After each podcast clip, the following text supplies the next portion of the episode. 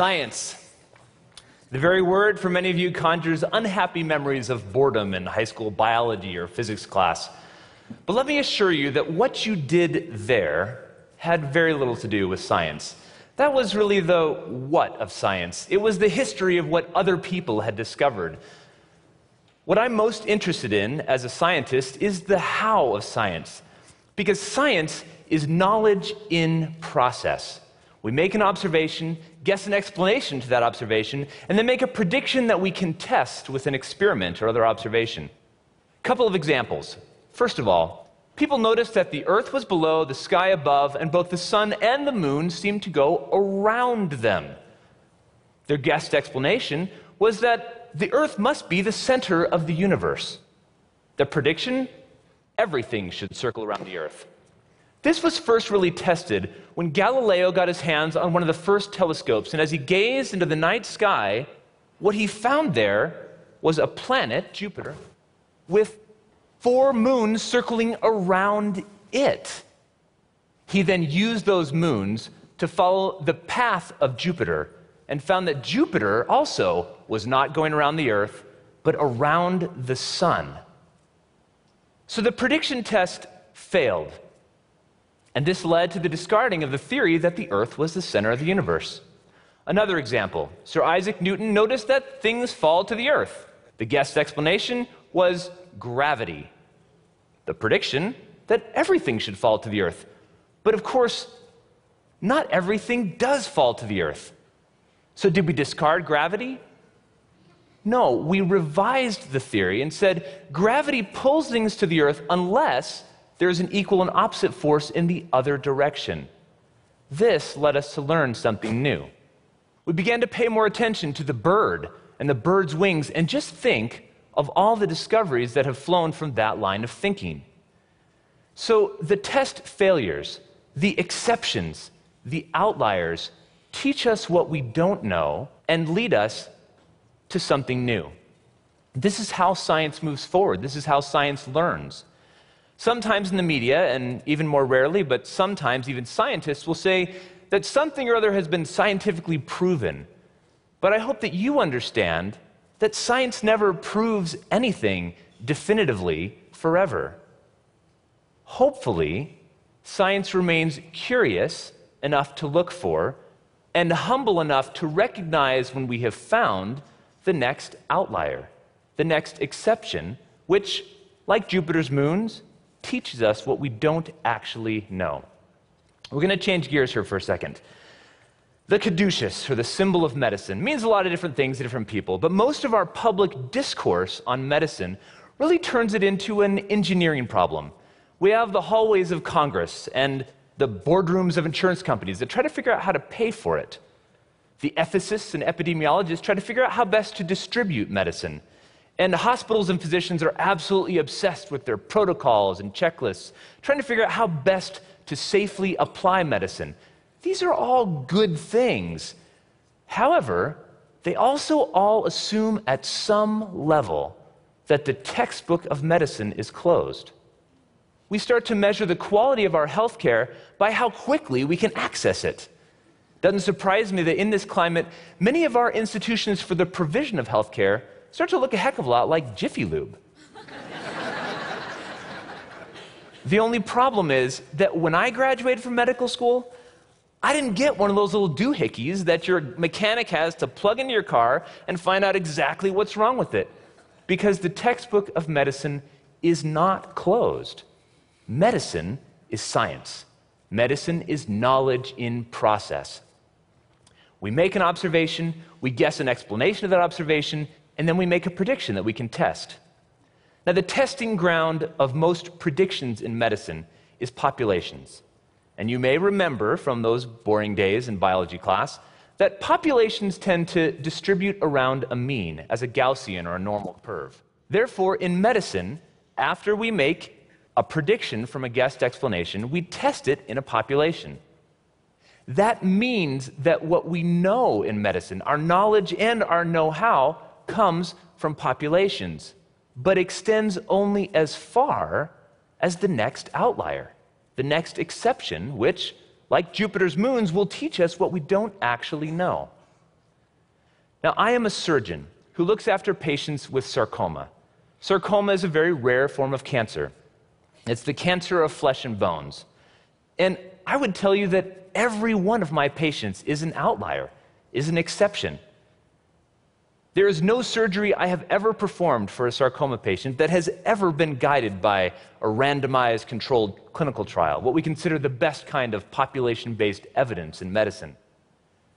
People talk about thinking outside the box, but we don't even have a box in sarcoma.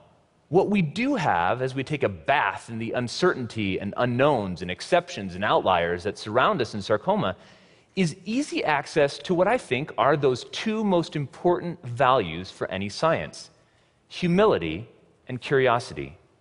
Because if I am humble and curious, when a patient asks me a question and I don't know the answer, I'll ask a colleague who may have a similar, albeit distinct, patient with sarcoma. We'll even establish international collaborations. Those patients will start to talk to each other through chat rooms and support groups. It's through this kind of humbly curious communication that we begin to try and learn new things. As an example, this is a patient of mine who had a cancer near his knee. Because of humbly curious communication and international collaborations, we have learned that we can repurpose the ankle to serve as the knee when we have to remove the knee with a cancer. He can then wear a prosthetic and run and jump and play. This opportunity was available to him because of international collaborations. It was desirable to him because he had contacted other patients who had experienced it. And so, exceptions and outliers in medicine teach us what we don't know, but also lead us to new thinking. Now, very importantly, all the new thinking that outliers and exceptions lead us to in medicine does not only apply to the outliers and exceptions. It is not that we only learn from sarcoma patients ways to manage sarcoma patients. Sometimes the outliers and the exceptions teach us things that matter quite a lot to the general population. Like a tree standing outside a forest, the outliers and the exceptions draw our attention and lead us into a much greater sense of perhaps what a tree is. We often talk about losing the forest for the trees, but one also loses a tree within a forest. But the tree that stands out by itself makes those relationships that define a tree, the relationships between trunk and roots and branches, much more apparent. Even if that tree is crooked, or even if that tree has very unusual relationships between trunk and roots and branches, it nonetheless draws our attention and allows us to make observations that we can then test in the general population. I told you that sarcomas are rare. They make up about 1% of all cancers. You also probably know that cancer is considered a genetic disease. By genetic disease, we mean that cancer is caused by oncogenes that are turned on in cancer and tumor suppressor genes that are turned off to cause cancer. You might think that we learned about oncogenes and tumor suppressor genes from common cancers like breast cancer and prostate cancer and lung cancer, but you'd be wrong. We learned about oncogenes and tumor suppressor genes for the first time in that itty bitty little 1% of cancers called sarcoma. In 1966, Peyton Rous got the Nobel Prize for realizing that chickens had a transmissible form of sarcoma. 30 years later, Harold Varmus and Mike Bishop discovered what that transmissible element was. It was a virus carrying a gene, the SRC oncogene. Now, I will not tell you that SRC is the most important oncogene.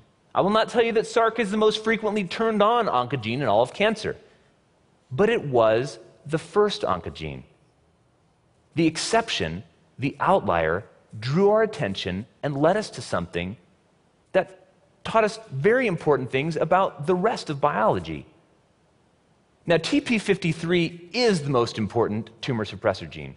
It is the most frequently turned off tumor suppressor gene in almost every kind of cancer. But we didn't learn about it from common cancers. We learned about it when doctors Li and Fraumeni were looking at families, and they realized that these families had way too many sarcomas. I told you that sarcoma is rare. Remember that a one in a million diagnosis, if it happens twice in one family, is way too common in that family. The very fact that these are rare draws our attention. and leads us to new kinds of thinking.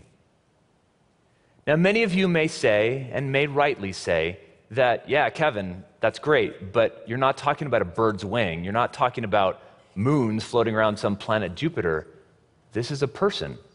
This outlier, this exception, may lead to the advancement of science, but this is a person.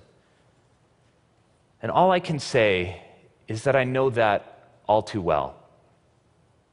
I have conversations with these patients with rare and deadly diseases. I write about these conversations. These conversations are terribly fraught. They're fraught with horrible phrases like, I have bad news, or there's nothing more we can do. Sometimes these conversations turn on a single word terminal. Silence can also be rather uncomfortable. Where the blanks are in medicine can be just as important as the words that we use in these conversations. What are the unknowns? What are the experiments that are being done? Do this little exercise with me. If you see up there on the screen, you see this phrase, nowhere. Notice where the blank is. If we move that blank one space over, nowhere becomes now, here. The exact opposite meaning, just by shifting the blank one space over. I'll never forget the night that I walked into one of my patient's rooms. I had been operating long that day, but I still wanted to come and see him. He was a boy I had diagnosed with a bone cancer a few days before. He and his mother had been meeting with the chemotherapy doctors earlier that day, and he had been admitted to the hospital to begin chemotherapy. It was almost midnight when I got to his room. He was asleep. But I found his mother reading by flashlight next to his bed. She came out in the hall to chat with me for a few minutes. Turned out that what she had been reading was the protocol that the chemotherapy doctors had given her that day. She had memorized it. She said, Dr. Jones, you told me that we don't always win with this type of cancer. But I've been studying this protocol and I, think I can do it. I think I can comply with these very difficult treatments.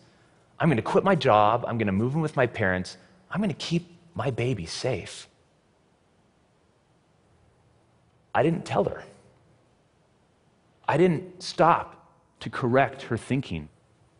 She was trusting in a protocol that, even, with, even if complied with, wouldn't necessarily save her son. I didn't tell her. I didn't fill in that blank. But a year and a half later, her boy nonetheless died of his cancer. Should I have told her? And many of you may say, so what? I don't have sarcoma. No one in my family has sarcoma and this is all fine and well, but it probably doesn't matter in my life. And you're probably right, sarcoma may not matter a whole lot in your life. But where the blanks are in medicine does matter in your life. I didn't tell you one dirty little secret. I told you that in medicine we test predictions in populations. But I didn't tell you, and so often medicine never tells you, that every time an individual encounters medicine, even if that individual is firmly embedded in the general population. Neither the individual nor the physician knows where in that population the individual will land. Therefore, every encounter with medicine is an experiment. You will be a subject in an experiment. And the outcome will be either a better or a worse result for you. As long as medicine works well, we're fine with fast service, bravado, brimmingly confident conversations. But when things don't work well, sometimes we want something different. A colleague of mine removed a tumor from a patient's limb. He was concerned about this tumor. In our physician conferences, he talked about his concern that this was a type of tumor that had a high risk for coming back in the same limb. But his conversations with the patient were exactly what a patient might want, brimming with confidence. He said, I got it all and you're good to go. She and her husband were thrilled. They went out, celebrated, fancy dinner, opened a bottle of champagne. The only problem was, a few weeks later, she started to notice another nodule in the same area. Turned out he hadn't gotten it all and she wasn't good to go. But what happened at this juncture absolutely fascinates me. My colleague came to me and said, Kevin, would you mind looking after this patient for me? I said, Why? You know the right thing to do as well as I do. You haven't done anything wrong. He said, Please, just look after this patient for me. He was embarrassed, not by what he had done, but by the conversation that he had had, by the overconfidence. So I performed a much more invasive surgery and had a very different conversation with the patient afterwards. I said, Most likely, I've gotten it all, and you're most likely good to go. But this is the experiment that we're doing. This is what you're going to watch for. This is what I'm going to watch for. And we're going to work together to find out if this surgery will work to get rid of your cancer. I can guarantee you, she and her husband did not crack another bottle of champagne after talking to me. But she was now a scientist, not only a subject in her experiment. And so I encourage you to seek humility and curiosity in your physicians. Almost 20 billion times each year, a person walks into a doctor's office, and that person becomes a patient. You or someone you love will be that patient sometime very soon. How will you talk to your doctors? What will you tell them? What will they tell you? They cannot tell you what they do not know, but they can tell you when they don't know. If only you'll ask. So please, join the conversation. Thank you.